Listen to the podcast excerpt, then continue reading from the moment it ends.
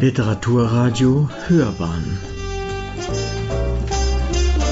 Abseits vom Mainstream Bayern im Aufbruch 1968 folgte auch die Literatur einem revolutionären Geist von Nastasia S. Dressler. Bayern im Jahre 1968. In der Landeshauptstadt bricht sich der revolutionäre Geist der 68er Bewegung Bahn und leitet eine Umbruchphase ein, die Kulturbetrieb und Kunstschaffende aus dem Schatten der Nachkriegszeit hervortreten lässt. Die Kunst des Umbruchs will sich vor allem als eine der Praxis verstehen. Dramatiker, Dichter wie auch bildende Künstler kommen darin überein, dass sie eine gesellschaftliche Veränderung herbeiführen wollen. So suchen die reformistischen Bühnenstücke ähnlich wie die Studentenschaft, die auf die Straße stürmt, um das Establishment zu demontieren, die Öffentlichkeitswirksamkeit. Das Publikum ist nicht mehr länger nur Rezipient. Es wird in den Gegenstand seiner Betrachtung und visuellen Lektüre mit einbezogen. Die Grenzen zwischen dramatischem Bühnenstück und bildender Kunst werden im Spektakel des Happenings aufgebrochen und seine Akteure bilden ein Forum fernab der Spielstätten und Kulturinstitutionen. Der revolutionäre Geist markiert somit nicht nur einen Meilenstein insofern, als er eine avantgardistische Ausdrucksform formuliert. 1968 ist auch die Geburtsstunde derjenigen subkulturellen Institutionen, die mittlerweile selbst etabliert sind, unter anderem das Programmkino.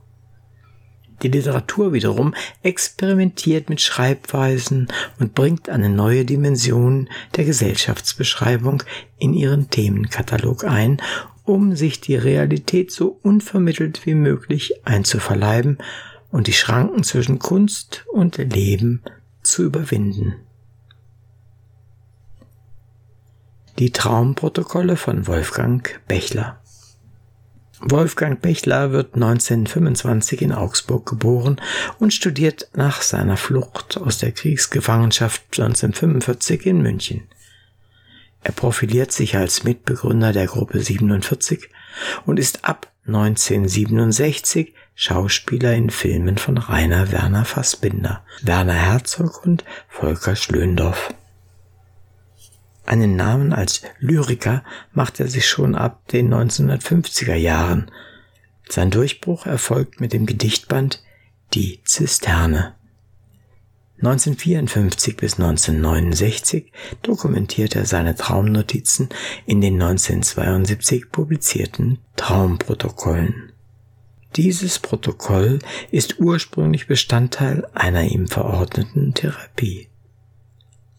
Fantasie an die Macht skandieren die Studenten bei den Mai-Unruhen in Paris. Fantastisch ist das aus dem Normenkorsett der 60er Jahre befreite Denken. Bechlers Verfahren, unmittelbar nach dem morgendlichen Erwachen im Halbschlaf das nächtliche Kopfkino zu Papier zu bringen, erinnert an die unter den Surrealisten praktizierte Écriture automatique. Neben Bechlers Bett liegen ein Heft und ein Stift für die morgendliche Notiz bereit. Beim Übertragen der Niederschrift auf die Schreibmaschine formuliert der Autor aus den spontanen Anakoluten und Stichworten ganze Sätze, nimmt aber keine inhaltlichen oder strukturellen Änderungen vor. Der Traum die Schöpferkraft des Unbewussten liefert eine eigentümliche Inspirationsquelle. Die Traumprosa operiert in einer der Prosa der Verhältnissen völlig entgegengesetzten Sphäre. Nur auf den ersten Blick erscheint diese poetische Praxis privatistisch. Schließlich lautet ein Schlagwort der 68er, alles Private ist politisch. Ziel ist eine neue geistige Offenheit. Den Anfang von Bechlers Aufzeichnungen macht eine Autofahrt entlang der Côte d'Azur.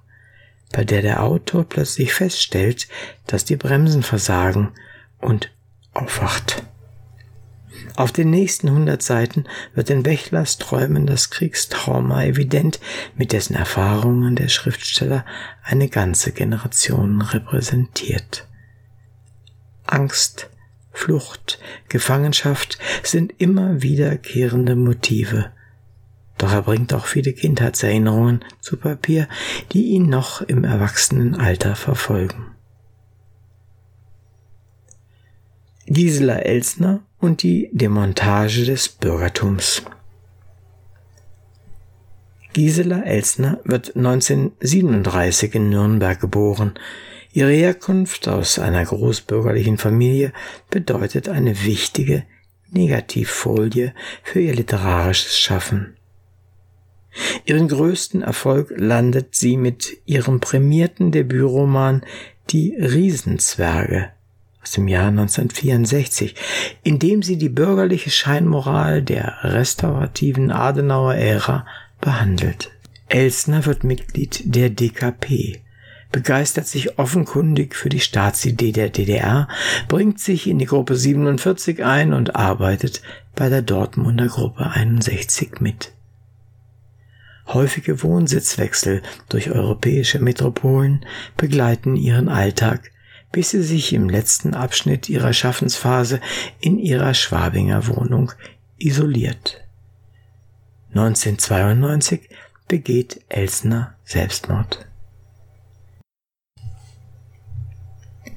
Jahrzehnte zuvor musste die Presse noch schockiert feststellen, dass die schonungslos entlarvende Schreibart der Riesenzwerge aus der Feder einer Frau stammt. Immerhin lobt die überraschte FAZ sie als Virtuosin des Ekelhaften. Ihre Erzählweise weist Parallelen zum französischen Nouveau Roman aus.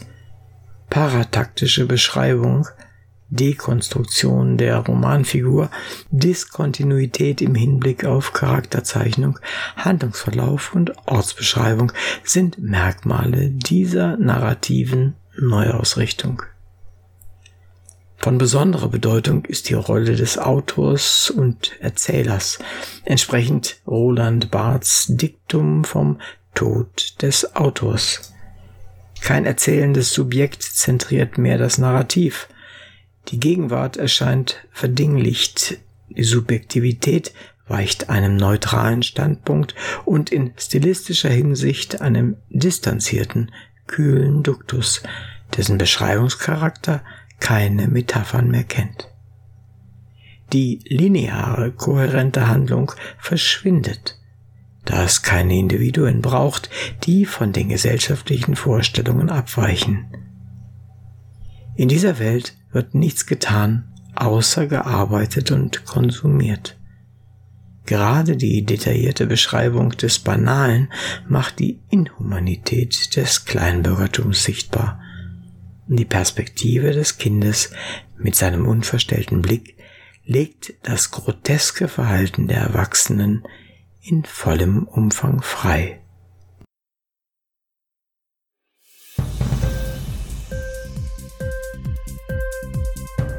Dir die Sendung gefallen? Literatur pur, ja, das sind wir. Natürlich auch als Podcast. Hier kannst du unsere Podcasts hören. Enkel, Spotify, Apple Podcast, iTunes, Google Podcasts, radio.de und viele andere mehr.